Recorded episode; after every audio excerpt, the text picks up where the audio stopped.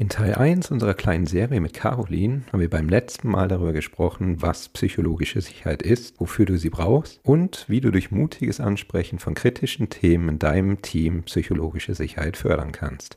Heute im zweiten Teil sprechen wir mit Caroline darüber, wie du durch aktives Zuhören und bewusstes Reagieren in deinem Team psychologische Sicherheit fördern kannst. Außerdem sprechen wir darüber, welche Möglichkeiten du hast, wenn in deinem Umfeld psychologische Sicherheit nicht ernst genommen wird. Herzlich willkommen bei Agile Soul, deinem Podcast, der Agilität für dich erlebbar macht. Mit Impulsen für Scrum Master von und mit Susanne Jung und Tim Müller. Ich habe mich tatsächlich gefragt und habe keine Antwort für mich gefunden. Vielleicht hast du sie.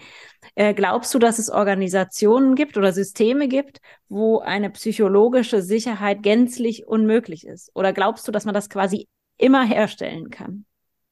Ah, gänzlich unmöglich. Also ich würde, erster Punkt vielleicht, alle Unternehmen, alle Organisationen sind ja menschengemacht. Da sind menschenhandelnde Personen, auch wenn es sich vielleicht manchmal, manchmal nicht so anfühlt. Und deswegen würde ich da nicht per se irgendwas ausschließen. Aber, und die Frage kriegen wir auch häufig, was ist, wenn ich in so einem toxischen Umfeld bin? Ne, wenn alle um mich rum so überhaupt nicht ähm, von psychologischer Sicherheit ähm, überzeugt sind, beziehungsweise wenn sie völlig das Gegenteil machen. Und ich glaube, da kann man wirklich mal nur gucken, okay, was ist wirklich mein Circle of Influence? Und ich kann nicht ähm, das, das Verhalten von anderen beeinflussen. Also ich kann es beeinflussen, ich kann es nicht kontrollieren. Ne? Das geht, indem ich, ich, also ich kann nur auf meine eigenen Handlungen und mein eigenes Denken wirklich Einfluss nehmen. Und dann muss man sich an einem gewissen Punkt wahrscheinlich fragen, wie passt das noch länger zusammen? Ne? Wenn du wirklich in einem völlig toxischen Umfeld bist und also ich kenne ein Beispiel, da hat ähm, das ähm, Top-Management ähm, auf in diesem Dialog ne, um psychologische Sicherheit und so gesagt, das ist etwas, was, ähm, was wirklich nur ja, so nice to have ist, brauchen wir nicht. Wir sind hier auf dem Kriegsschiff. Und wenn man so eine Message, ja, wenn man so eine Message bekommt, dann muss man vielleicht auch dann sagen, okay, also das ist so weit ähm, voneinander entfernt, ähm, ist unklar, wie das zusammengehen sollte. Und dann, glaube ich, muss man sich schon die Frage stellen, ähm, ob man da weiter bleiben möchte, ganz ehrlich. Wenn man das in der Klarheit dann erfährt? Ansonsten glaube ich aber, dass, dass, ähm, dass es ja ganz viel ähm, Dynamik gibt und ich kenne ganz viele Beispiele, wo Leader quasi von unten heraus ähm, viel bewirkt haben. Also die haben sozusagen in ihrem Circle of Control, Circle of Influence gewirkt und psychologische Sicherheit hergestellt in ihrem Umfeld. Und dann haben äh, sozusagen die höheren Hierarchien gesehen, oh wow, da geht wirklich was ab. Das sind tolle Teams mit tollen Ergebnissen, Stimmung ist super, alle wollen dahin. Und dann haben sie angefangen, das ernster zu nehmen und sind sozusagen mehr auf dieses Spiel eingegangen. Wenn man jetzt so völlig in so einer Kriegsschiff ähm, Vorstellung lebt, das ist, glaube ich, sehr weit weg. Ne? Aber es gibt ja auch viele, die sind irgendwie vielleicht skeptisch, kennen das nicht so aus ihrer eigenen Erfahrung, denken, es kommt auf Zahlen an, es kommt auf Effizienz an. Das ist so nice to have, dafür haben wir keine Zeit, das braucht keiner. Ich glaube, da kann sich viel bewegen, indem man einfach sich auf das konzentriert, was für einen selber möglich ist und damit dann vielleicht das ist wie so ein Stein, den man ins Wasser wirft. Ne? Das kann so Wellen bilden. Mhm. Jetzt hast du ja in deinem Buch oder ihr in eurem Buch habt ihr auch äh, nicht nur über Dinge mutig ansprechen geschrieben, sondern auch unter anderem, dass man aktiv zuhören sollte, ne? dass das auch hilft, psychologische Sicherheit zu fördern. Was, wie, wie hängt das denn zusammen? Wie muss ich mir das vorstellen? Ja, also ähm, so wie wir unser Buch aufgebaut hat, gibt es sozusagen fünf größere Themenfelder sozusagen. Und ähm, die Kunst des Zuhörens zu meistern, das ist sozusagen eins von diesen Themenfeldern, von diesen fünf. Und das ist ein total wichtiger, ähm, wichtiger Teil. Ähm, ein wichtiger Teil, um anders miteinander umzugehen. Und dann könnte man vielleicht denken, naja, zuhören, das machen wir doch die ganze Zeit. Ist aber so, wenn, wenn man wirklich ehrlich ist, machen wir es oft nicht wirklich. Also nicht wirklich fokussiert auf den Sprecher und vor allem nicht mit der Intention, den anderen wirklich zu verstehen. Also wir haben alles Mögliche dann im Kopf. Was weiß ich, wir sind mit den Gedanken woanders oder wir lehnen die Meinung des anderen von vornherein ab, wir lassen uns gar nicht drauf ein, wir sind völlig überzeugt von unserer eigenen Story, was auch immer. Ne? Oder wir sind ähm, ja einfach unfokussiert. Das kommt auch öfter vor, als, als ähm, uns lieb ist, ehrlich gesagt. Und auf eine Art und Weise zuzuhören, die sozusagen wirklich Qualität hat und wo das Verstehen des anderen an der ersten Stelle steht. Ja, das ist ein ganz zentraler Aspekt in unserem Buch. Mhm. Genau, also was, was mir gerade so in den Kopf kommt noch ist, wenn ich zuhöre, was mir manchmal passiert ist, dass ich dann schon mal über die nächste Antwort nachdenke. Ne? Also dass mein Gegenüber ja. spricht und dann mein Kopf fängt dann schon an, was antworte ich denn gleich? Und das, das ist mal so ein Punkt bei mir, wo ich merke, so, oh, ich bin gerade gar nicht mehr beim anderen. Also ich höre gar nicht mehr aktiv zu, um den zu verstehen, sondern irgendwie mein Kopf, mein Gehirn versucht schon irgendwie meine, meine nächste Antwort zusammenzupuzzeln, was dazu passen könnte, um mein Argument dazu platzieren. Das ist für mich auch immer so ein gutes Indiz, wo ich erkenne, okay, gerade bin ich nicht mehr beim anderen, sondern ich bin gerade bei mir. Und es wäre vielleicht sinnvoll, nochmal wieder beim anderen zu bleiben, um besser zu verstehen, was denn sein Bedürfnis ist, was jetzt vielleicht gerade auch nicht erfüllt ist. Ne? Ja, absolut. Und das ist ja etwas, was uns allen ständig passiert. Und da vielleicht sich ähm, ja zu disziplinieren, zu sagen, zu meiner Antwort kann ich dann immer noch kommen. Jetzt geht es im ersten Schritt erstmal darum, den anderen zu verstehen. Das Ding ist eben, wenn wir sozusagen nur so ein halbgares Verstehen haben, ne? weil wir immer in unserem eigenen Kopf bleiben und den anderen nicht wirklich verstehen, dann kann keine echte Kommunikation stattfinden. Und gerade bei so ähm, herausfordernden Themen, ne, die komplex sind, wo Teams jetzt wirklich, wirklich über Dinge auseinandersetzen müssen, die absolut innovativ sind, da können wir uns das gar nicht leisten, nicht zuzuhören. Und da das Zutrauen zu haben, mir fällt schon eine gute Antwort ein, aber jetzt ja, Gedanken erstmal erstmal ähm, zur Seite. Ich will jetzt erstmal zuhören. Das ist ein total kritischer, kritischer Punkt. Und was manchmal auch passiert ist, dass man denkt, ich will dem anderen nicht so ganz zuhören, weil ich fürchte, dann muss ich von meiner eigenen Meinung loslassen.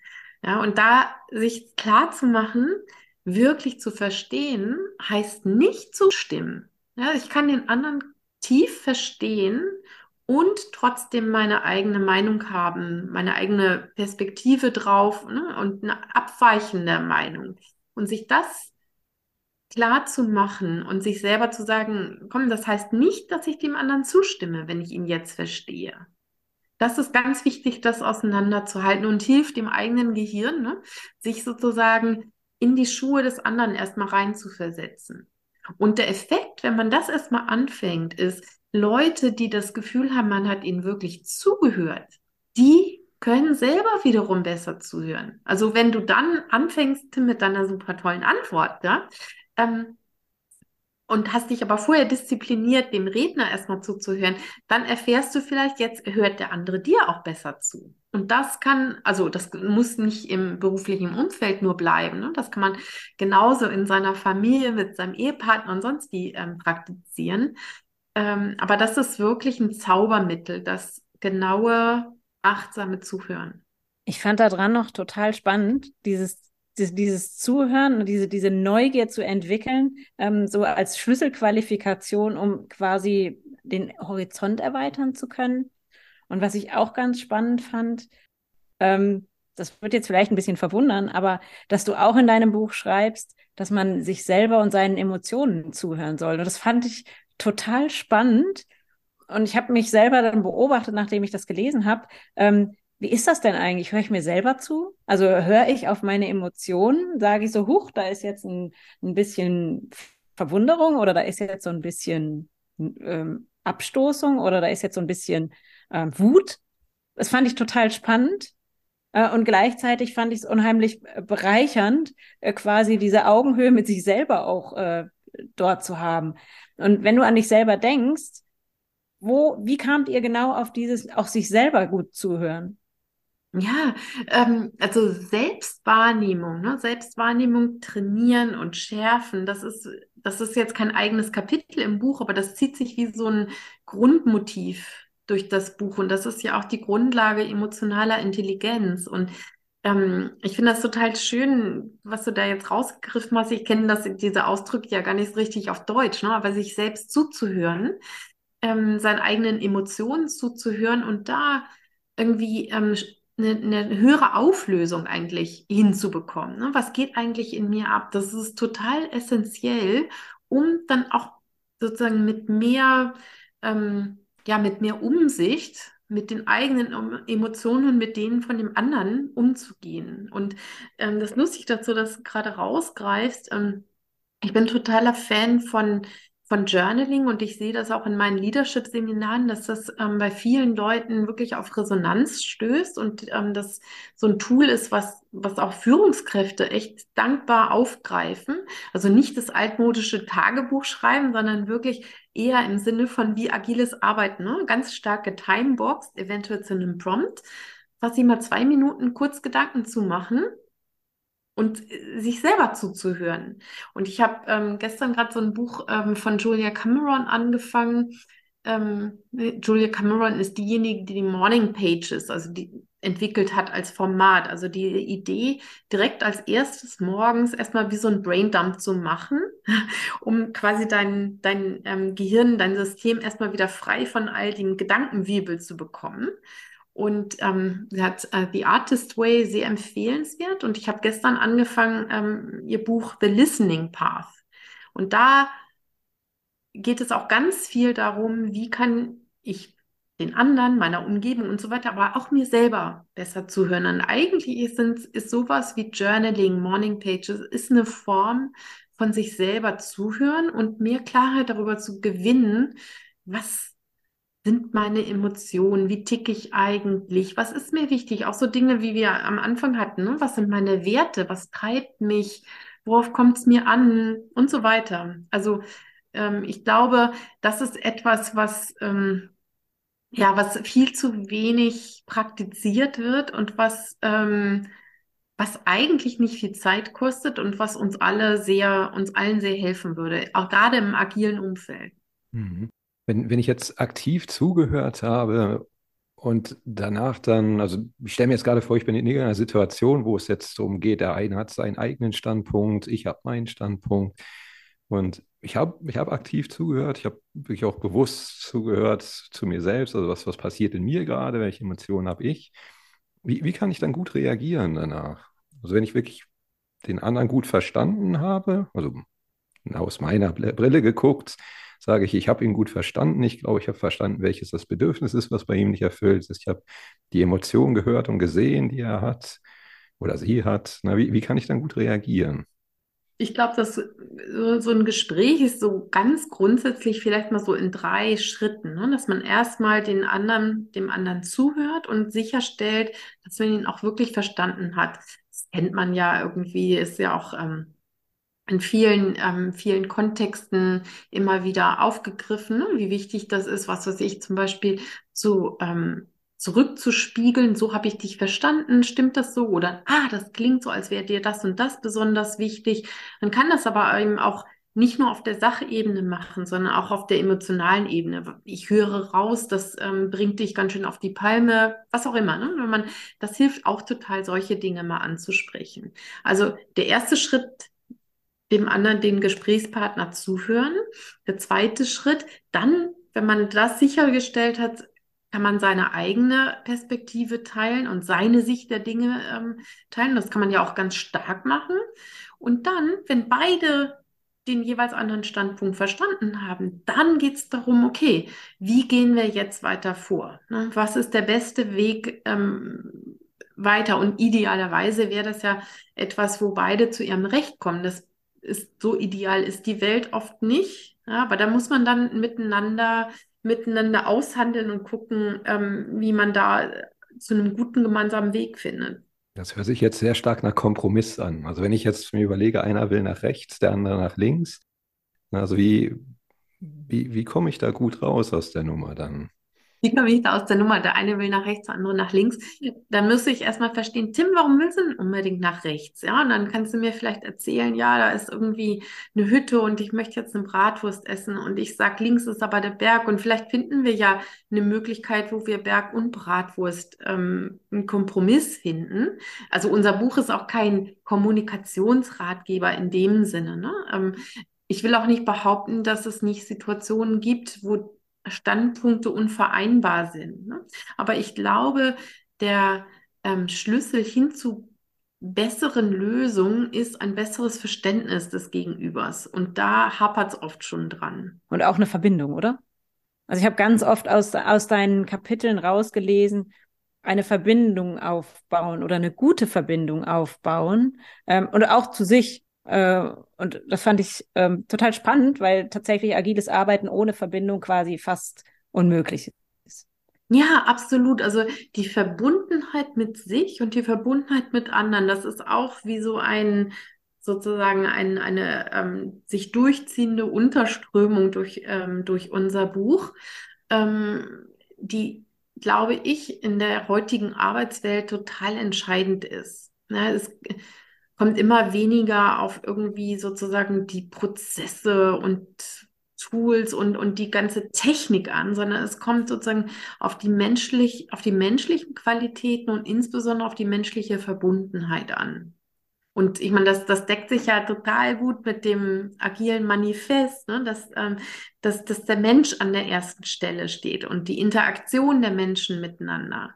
Und das ist etwas, was psychologische Sicherheit ermöglichen kann, dass wir sozusagen auf der Beziehungsebene verbunden bleiben, auch wenn wir uns in der Sache auseinandersetzen. Und dass wir das voneinander trennen. Und dass wir sozusagen ähm, den, die Sach, den Sach, ähm, die Sachargumente, die vielleicht gegeneinander prallen, dass wir das trennen können von unserer Beziehung. Ja, Suse, ich kann völlig anderer Meinung sein als du zu irgendeinem Thema XY und, und wir bleiben gute Freunde. Und das geht oft so ein bisschen durcheinander, genauso wie bei dem Thema, was wir vorhin hatten, dass sozusagen ähm, Verstehen und Zustimmen nicht das gleiche ist. Und Zustimmen und mögen oder gemocht werden sind eben auch zwei unterschiedliche Dinge. Es ist weniger so ein oder, ne? also entweder oder, sondern es gibt auch so ein und gleichzeitig. Ne? Also ich verstehe deine Meinung, verstehe deine Haltung und gleichzeitig habe ich da eine ganz andere Haltung zu. Und das ist auch völlig okay, dass ich die habe. Ne? Absolut, das Schlüsselwort und, das finde ich so gut und so wichtig. Ich weiß nicht, ob ihr das, ähm, das Buch kennt von dem Harvard Negotiation Project, Difficult Conversations. Auf Deutsch ist ein bisschen blöd ähm, ähm, übersetzt, da heißt es offen gesagt.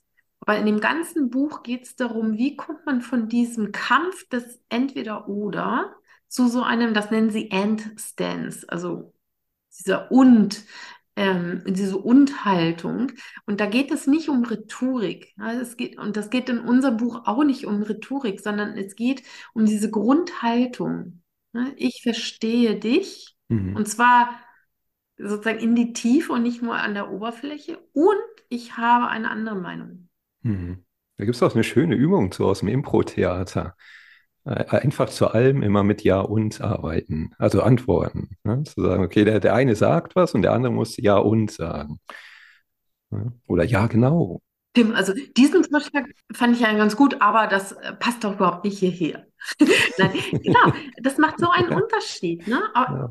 Oder ob ich sagen würde, Tim, das finde ich eine total gute Idee und wir könnten das so und so machen. Das ist so ein Unterschied und das hm. klingt wie Rhetorik und wie ein kleiner Trick oder so. Ne? Aber das ist ähm, dieses Schlüsselwort und, finde ich, das ist echt, äh, hat seine eigene Magie.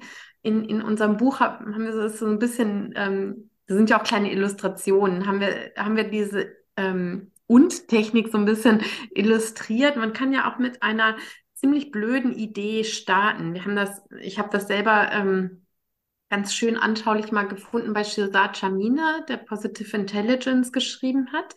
Eine blöde Idee ist zum Beispiel, was er sich statt morgens im Auto zur Arbeit zu fahren, das Auto zu schieben sozusagen, ja, ähm, vor sich herzuschieben.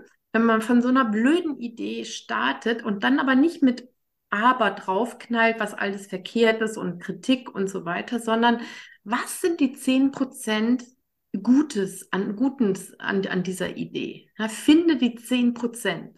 Und dann, wenn man sozusagen mehrere Zyklen macht von Ja und, was mir die, an dieser Idee gefällt, ist, keine Ahnung, ähm, wir kriegen mehr Bewegung, wir haben mehr frische Luft, wir sparen ähm, Sprit oder sonst irgendwas. Ne? Und dann, dann bildet man da oben drauf und dann kann man sozusagen von, man startet von einer blöden Idee und landet dann irgendwann bei einer richtig tollen Idee. Und das alles nur mit sozusagen einer Und-Technik, die auf dem aufsetzt, was da ist oder was Gutes da ist, statt sozusagen mit der Aberkeule zu kommen und alles niederzumachen und dann kommt man gar nicht weiter. Und was mir besonders gefiel, ja, und ähm, neben, neben genau dieser Technik fand ich ganz, ganz spannend, dass du sagst, so eine Dissens Routine aufzubauen, ist ein großer Mehrwert. Also, dass ich quasi andere nutze, um verschiedene Perspektiven einzusammeln. Das hat mit mir total resoniert, wo ich gedacht habe, ja, genau. Wenn ich weiß, wie andere Leute darüber denken, dann bin ich auch einen Schritt weiter und vielleicht ist es eine Perspektive, mit der ich mich anschließen oder an die ich mich anschließen kann. Ja, abso absolut. Also ich finde diese, also die Dinge, die wir da in, in unserem Buch ähm, zeigen und erwähnen, die sind nicht nur sozusagen fürs Arbeitsumfeld geeignet. Ne? Wir sind ja überall, treten wir als Menschen mit anderen Menschen in Beziehung und das kann uns überall nützen. Also mit meinem Mann zum Beispiel denke ich immer, erinnere ich mich immer wieder an mein Mantra, disagree with warmth. Ja, wie kann ich sozusagen die Beziehung eng und warm halten und aber trotzdem eine andere Meinung haben? Und wie machst du das? das ist eine, eine immer wieder eine Challenge, ja. Ähm, aber ich versuche, ja, ich, ich würde nicht sagen, dass ich darin, äh, dass ich das kann oder darin Meisterin bin, aber ich ähm, versuche das immer wieder und würde sagen, ich glaube, mein Mann würde das bestätigen, dass wir ähm, da große Fortschritte gemacht haben. In der Art und Weise, wie wir miteinander sprechen, sozusagen, uns auf den anderen Standpunkt einlassen, vielleicht auch wirklich einfach getimeboxt dem anderen Redezeit geben, wo klar ist, da wird nicht unterbrochen und man ist mit dem Fokus ganz beim anderen. Also das kann vielleicht auch noch ein Tool sein, das bieten wir so in dem Buch nicht an, aber das ähm, habe ich auch in vielen meiner Workshops gesehen, ähm, dass das sehr hilfreich ist, dass man so getimeboxt redet. Das kann sowas wie zwei Minuten sein, drei Minuten. Und Tim, das, was du vorhin erwähnt hattest, ne, dass wir immer schon unsere Antwort vorbereiten, weil sobald der andere aufhört oder vielleicht sogar vorher, wollen wir einhaken ne, mit unserer Antwort und die müssen wir ja vorher vorbereiten. Ähm, wenn man so getimeboxt redet und klar ist, jetzt ist erst mal zwei oder drei Minuten der eine dran und dann zwei oder drei Minuten der andere, dann fällt dieser Zwang zum Antwort vorbereiten weg und man ist sozusagen, man hat selber mehr die Erlaubnis, jetzt voll und ganz mit seinem Fokus beim anderen zu sein. Und man weiß, man kann auch besser zuhören, weil man weiß, ich habe ja auch gleich noch meine Redezeit und da werde ich auch nicht unterbrochen. Das ist auch eine, das ist auch eine coole Idee, die, die auch ganz praktisch direkt mal ausprobiert werden kann von unseren HörerInnen. Ne? Also einfach mal timeboxed reden, vielleicht auch mal in der Retrospektive auszuprobieren. Ja, absolut. Und ähm, noch einen weiteren ähm, Hinweis, getimeboxtes Reden bei einer Retrospektive und ähm, wir haben ja ein, ein größeres Kapitel, wie können wir Teams sozusagen inklusiver gestalten. Ne? Und ein, ähm, ein Vorschlag, den wir da bringen, ist, dass man sich wirklich abwechselt. Also ich weiß nicht, wie das euch so geht, aber ich beobachte das in Teams ganz viel, dass es immer welche gibt, die dominieren und es gibt andere, die melden sich kaum zu Wort. Aus welchen Gründen auch immer gibt ja einfach Leute, die sind zurückhaltender, fühlen sich nicht so entspannt, was auch immer dafür Gründe sind. Und was oft ganz produktiv ist, wenn man wie so eine Art Grundregel im Team hat, niemand meldet sich zweimal zu Wort, bevor wir nicht jeden einmal gehört haben. So ein Turn-Taking. Und wenn man das kombiniert, zum Beispiel jetzt hier mit diesem getimeboxten Ansatz, dann kann man ja sagen, hier in der Retrospektive, jeder redet erstmal zwei Minuten und dann steigen wir in die Diskussion ein. Zu diesem Thema, dass manche mehr und manche weniger reden, dass der Umgang mit Stille mitunter äh, unterschiedlich sein kann. Also viele Leute, die keine Stille ertragen können, ähm, greifen dann schneller quasi das, ergreifen schneller das Wort und manche gegebenenfalls können Stille besser aushalten. Das ist total reframed, was ich jetzt gerade mache. Ja, absolut. Weil wahrscheinlich die Stilleren sagen, ich kriege hier gar keine Redezeit oder ich werde hier so über, übertüncht. Und das fand ich auch total spannend, genau diesen Perspektivwechsel gleichzeitig zu haben. Ja, und also Stille können wir alle nicht so gut aushalten. Ne? Ka kaum ist eine Pause, haken wir ein. Und wir haben wie so eine Art Horror-Vakui in Gesprächen ja ganz oft. Und auch das können wir ja trainieren, die, die Stille auch mal auszuhalten sozusagen. Und ähm, das kann man bei dem getimeboxten Reden sehr schön machen, weil dann klar ist, diese zwei Minuten oder wie auch immer gehören jetzt dir. Und wenn dann Stille entsteht, weil im Moment gerade nichts mehr zu sagen ist, dann bleibt der Kanal trotzdem offen. Ich hake da jetzt nicht ein ne, und fühle die Stille. Und dann, was oft passiert ähm, in, in Workshops, dann berichten Teilnehmer, Teilnehmende, dass, dass dann nochmal eine tiefere Ebene sich auftut. Wenn man die Erlaubnis hat, sozusagen Stille und ich denk weiter und bohre noch mal tiefer und dann kommen ganz neue Dinge ähm, hervor. Also es lohnt sich auszuprobieren und Tolerate, Tolerate Silence ist, ist wirklich ein tolles, äh, tolles Mittel, wo wir, wo wir, glaube ich, alle ein bisschen besser werden äh, könnten drin. Wow, das war eine Menge Tipps von Caroline. Was probierst du als erstes aus? Was nimmst du für dich mit? Teil gerne unseren Podcast mit Menschen in deinem Umfeld. Beim nächsten Mal sprechen wir mit Caroline über Risiken und Gefahren. Außerdem hast du die Möglichkeit, ein Exemplar von Carolines Buch The Psychological Safety Playbook zu gewinnen. Wir freuen uns auf dich.